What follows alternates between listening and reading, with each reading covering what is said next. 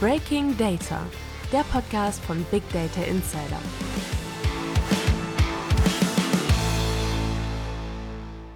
Herzlich willkommen zur dritten Folge von Breaking Data, dem Podcast von Big Data Insider. Mein Name ist Nico Litzel, ich bin Chefredakteur von Big Data Insider. Heute sprechen wir über Künstliche Intelligenz im Ingenieurswesen. Zu diesem Thema darf ich einen ganz besonderen sachkundigen Gast begrüßen, Dieter Westerkamp. Herr Westerkamp ist Mitglied der Geschäftsleitung des Vereins Deutscher Ingenieure, kurz VDI, und beim VDI Bereichsleiter Technik und Gesellschaft. Herzlich willkommen, Herr Westerkamp. Hallo, Herr Litzel. Herr Westerkamp, wie hat sich Ihrer Einschätzung nach die Rolle der künstlichen Intelligenz in den vergangenen Jahren in technischen Berufen und in der Ingenieurswissenschaft entwickelt? Ja, also um es kurz zu machen, ich würde es so formulieren, dass KI tatsächlich zu einem echten Assistenzwerkzeug geworden ist. Natürlich auch nur dort, wo KI zum Einsatz kommt. Aber es gibt durchaus einige Punkte, wo KI heute wirklich gerade in technischen Berufen benutzt wird und insbesondere, wo es darauf ankommt, Entscheidungen vorzubereiten oder wo KI äh, tatsächlich hilft, diese Entscheidung vorzudenken. Und spannend ist aber auch, äh, wir haben einfach mal im, im VDI eine Umfrage gestartet, wie ist es denn eigentlich tatsächlich mit der Verbreitung von künstlicher Intelligenz im Alltag von Ingenieuren? Und da war 2018 die Vermutung doch deutlich höher als hinterher tatsächlich das eigentliche ist, was wir dann im letzten Jahr erfasst haben, im Jahr 2022. Äh, die Erwartungen waren tatsächlich 2018 viel, viel höher. Und das ist gar nicht so richtig eingetreten. So ist das manchmal mit Hypes. Ähm, es wird also sehr deutlich, dass im vergangenen Jahr nur 23,5 Prozent der Befragten tatsächlich äh, im Rahmen von konkreten Projekten im beruflichen Umfeld mit KI zu tun bekommen haben. Das finde ich jetzt noch nicht unheimlich viel. Da sieht man aber auch, dass da noch eine ganze Menge Potenzial ist und das wird sich vielleicht auch jetzt mit den neuen Möglichkeiten, Klammer auf, ChatGPT, Klammer zu, äh, wahrscheinlich auch nochmal sehr verändern. Neue Möglichkeiten, gutes Stichwort. Welche spezifischen technologischen Entwicklungen im Bereich KI sehen Sie aktuell als besonders disruptiv für die Arbeitswelt an?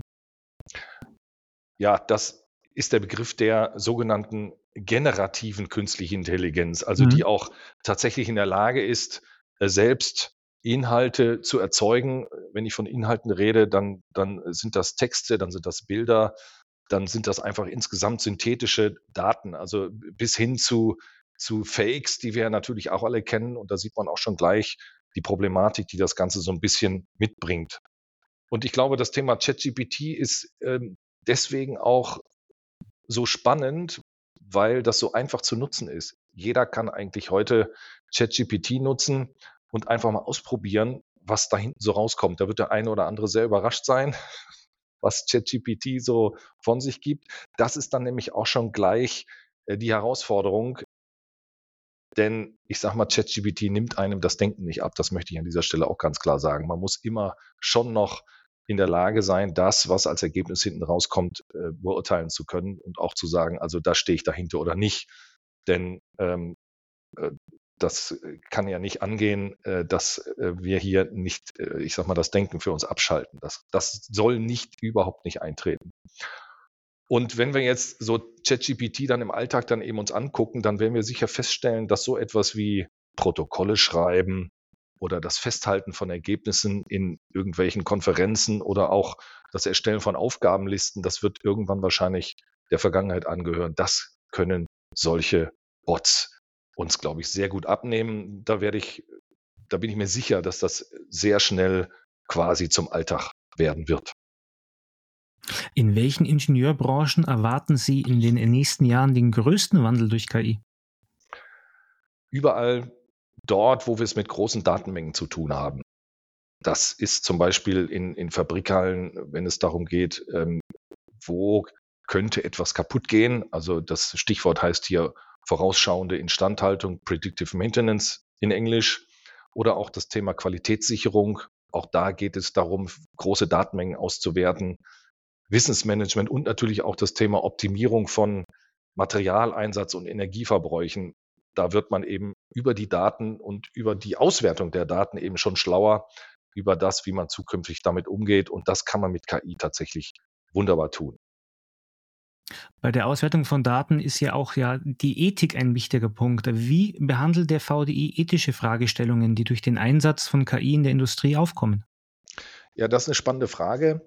Äh, wir haben uns im VDI schon äh, in früheren Jahren mit ethischen Fragestellungen beschäftigt und das Thema heißt bei uns Ethik im Ingenieurberuf, denn das ist, äh, ich sag mal, auch schon ein Thema, ohne dass man jetzt KI auf einmal auf dem Tisch hat. Und wir haben deswegen schon vor gut 20 Jahren auch die ethischen Grundsätze für den Ingenieurberuf veröffentlicht. Und jetzt war es tatsächlich so, ich glaube, das war im Jahr 2018, wo eben KI den letzten großen auch öffentlichen Hype hatte. Und das war für uns Anlass dazu, diese ethischen Grundsätze zu überdenken, insbesondere vor dem Hintergrund von künstlicher Intelligenz und auch vor damit verbundenen autonomen Systemen. Und das war dann für uns Grund, eben diese Bearbeitung anzustoßen. Und vielleicht einen Satz, den, den habe ich äh, in weiser Voraussicht auf, das, auf den Podcast heute mitgebracht. Den möchte ich vielleicht einfach mal so vorlesen, wie es ihn auch gibt. Äh, Ingenieurinnen und Ingenieure sind sich darüber bewusst, dass bei der Delegation operativer und strategischer Unterstützungs- und Entscheidungsleistungen an autonome, KI-basierte Systeme die Verantwortung letztlich beim Menschen verbleiben muss. Gerade die letzten fünf Wörter sind hier besonders wichtig. Also das Thema Verantwortung können wir, dürfen wir nicht auf die Maschine übertragen. Es muss immer so sein, dass wir tatsächlich von Mensch zu Mensch wissen, wer hat hier welche Verantwortung. Und das ist für uns im Ingenieurberuf sehr wichtig. Und das haben wir deswegen auch so formuliert. Und da stehen wir auch im VDI mit der kompletten Vorstandsversammlung dahinter. Wie sollten sich Ingenieure und technische Fachkräfte weiterbilden, um für den KI-getriebenen Wandel gerüstet zu sein?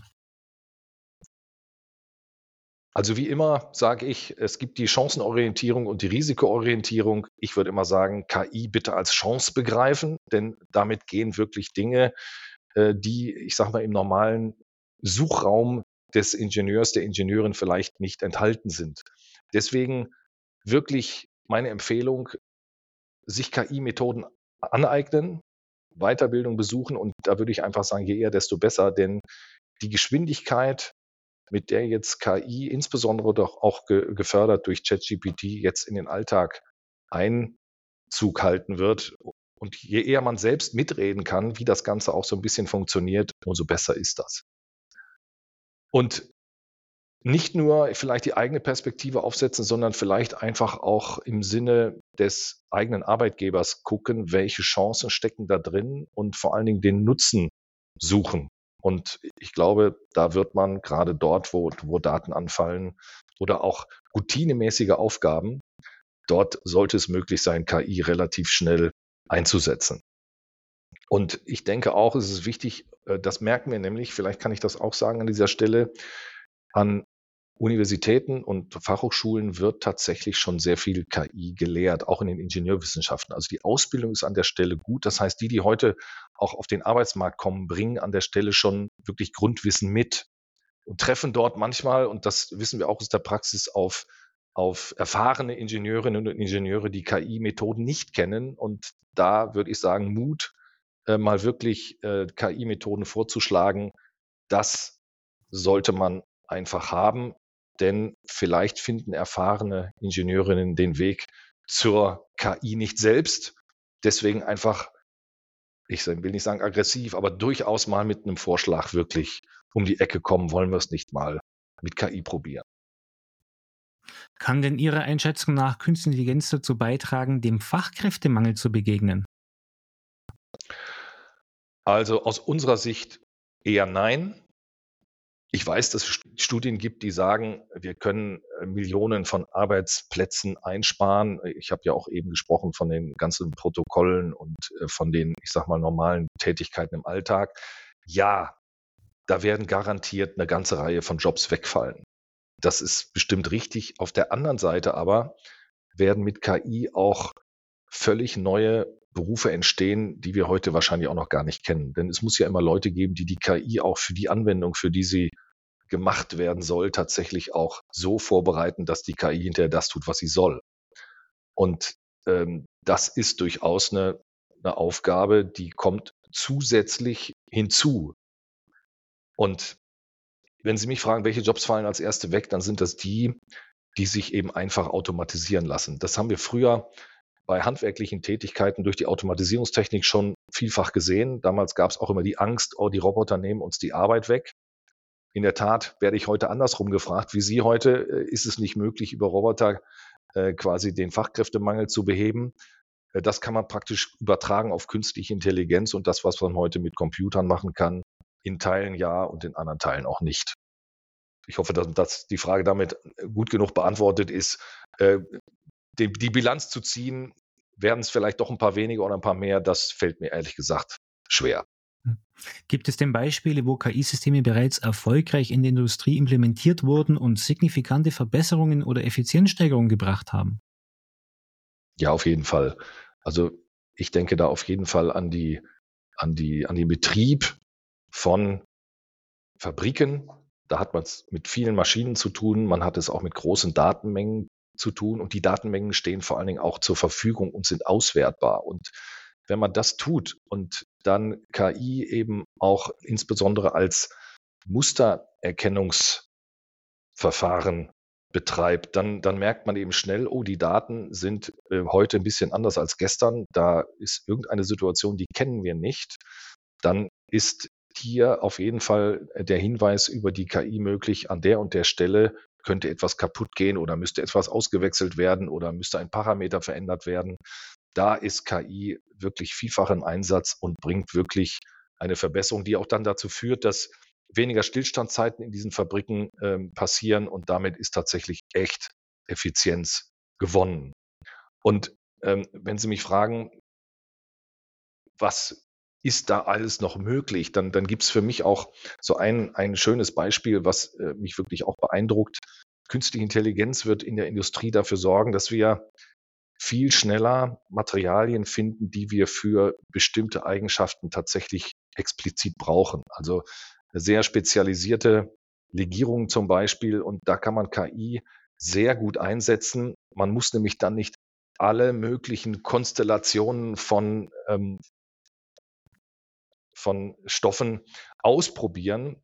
Das kann man nämlich tatsächlich heute mit KI-Methoden sehr gut quasi generativ zusammensetzen und dann auch wirklich überlegen, inwieweit werden über Simulationen dann schon gewisse Eigenschaften erreicht. Und das führt dann auch dazu, dass man tausend Möglichkeiten vielleicht untersuchen möchte. Aber über die ganzen Verfahren, die dann KI-mäßig dahinter liegen, kommt man nur noch auf zehn bis 20 oder 30 Kandidaten, und die muss man hinterher dann tatsächlich noch bauen und ausprobieren. Und so sieht man eben, dass man den, den Suchraum an der Stelle schon über KI äh, um den Faktor 30, 35 reduziert hat. Und das ist, glaube ich, echt toll. Ich begeistert das. Was macht der VDI, um die Anwendung von KI zu fördern? Wir sprechen drüber. Das klingt jetzt sehr einfach, aber wir bieten tatsächlich Erfahrungsaustausche auch äh, insbesondere unter Expertinnen und Experten an. Wir bilden aber auch aus, also oder beziehungsweise wir bilden weiter. Ähm, wir bieten eine Reihe von Seminaren und Fachtagungen rund um das Thema KI an. Dann aber auch im Wesentlichen äh, geht es dann um die Anwendung von künstlicher Intelligenz in bestimmten Anwendungsbereichen, die natürlich für Ingenieurinnen und Ingenieure dann interessant sind. Da geht es dann auch um die Auswahl von Tools oder von Methoden für unterschiedliche Fälle. Naja, und, und letztendlich ähm, gucken wir auch, inwieweit äh, Best Practices zur Verfügung stehen, also quasi Erfahrungswerte aus der Praxis. Und das machen wir zum Beispiel auch über Publikationen. Äh, ein Beispiel mit den Umfragen habe ich ja bereits am Anfang auch kurz erwähnt. Wie können Unternehmen die Vorteile von KI nutzen und gleichzeitig Daten sicher und im Einklang mit Datenschutzbestimmungen verarbeiten? Wie ist da die Position des VDI? Ja, das ist nicht ganz ohne, denn die Datenschutzgrundverordnung, die gilt und äh, ich denke, man ist gut beraten, wenn man die tatsächlich einhält. Und dazu gehört, dass man äh, transparent ist, also dass man sagt, an welcher Stelle kommt KI in welcher Form zum Einsatz. Und es dürfen auch nur die Daten verwendet werden, die dafür auch tatsächlich zur Verfügung stehen können. Heißt, personenbezogene Daten oder gegebenenfalls andere sensible Informationen dürfen Stand heute nicht verarbeitet werden. Und insofern eignen sich auf jeden Fall, ich nenne sie mal neutrale Daten. Das sind alles Daten, die von Maschinen kommen. Damit kann man jede Menge machen. Ich habe ja auch vorhin das Thema der Predictive Maintenance auch schon, schon erwähnt. Das kann man sicherlich unfallfrei tun. Aber beim Einsatz von KI muss man sehr genau darauf achten, dass man die Datenschutzgrundverordnung und das, was sie fordert, einhält. Zum Abschluss, welche Botschaft oder Empfehlung möchten Sie Ingenieuren und Fachkräften mit auf den Weg geben, die sich in der schnell verändernden KI-Landschaft zurechtfinden möchten? Ja, ich versuche es mal in einem Satz zusammenzufassen. Äh, gehen Sie es selbst an.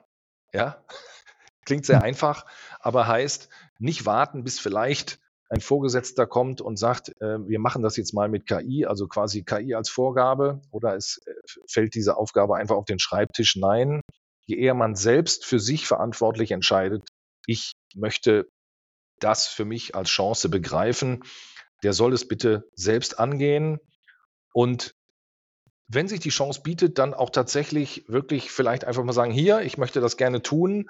Und vor allen Dingen, ganz wichtig ist mir, KI bitte erst im kleinen Maßstab ausprobieren. Also nicht gleich glauben, ähm, wir bringen die ganze Fabrikhalle dann direkt unter einen KI-Hut und kriegen dann am Ende ein gutes Ergebnis. Ich würde wirklich im Kleinen, vielleicht bei einer Maschine und ihren Daten anfangen und dann mal gucken, wie die Ergebnisse so sind und das Ganze kann man dann sicherlich größer fassen, wenn man die Erfolge vorher entsprechend hatte. Und vielleicht nochmal etwas größer gedacht, das ist jetzt für die Person, und ich kann auch nur gerade äh, KMUs und kleinen Unternehmen auch so ein bisschen Mut machen, probieren Sie es mal aus als Chance und Fehlschläge nicht bitte gleich so verstehen, dass es gar nicht geht, sondern Fehlschläge hat man da sicher. Aber dann kommt hoffentlich dann auch der Durchbruch so nach dem Motto, jetzt haben wir die Parameter richtig eingestellt, jetzt können wir damit was tun. Also heißt so ein bisschen durchhalten gehört sicher auch dazu. Vielen Dank für das Gespräch, Herr Westerkamp. Sehr gerne. Das war die dritte Ausgabe von Breaking Data, dem Podcast zu Datenanalyse und AI von Big Data Insider. In den Show Notes haben wir interessante Informationen des VDI für Sie verlinkt. Und wenn Ihnen der Podcast gefallen hat, dann vergessen Sie nicht, ihn zu abonnieren, um auf dem Laufenden zu bleiben. Herzlichst, Ihr Nico Litzel.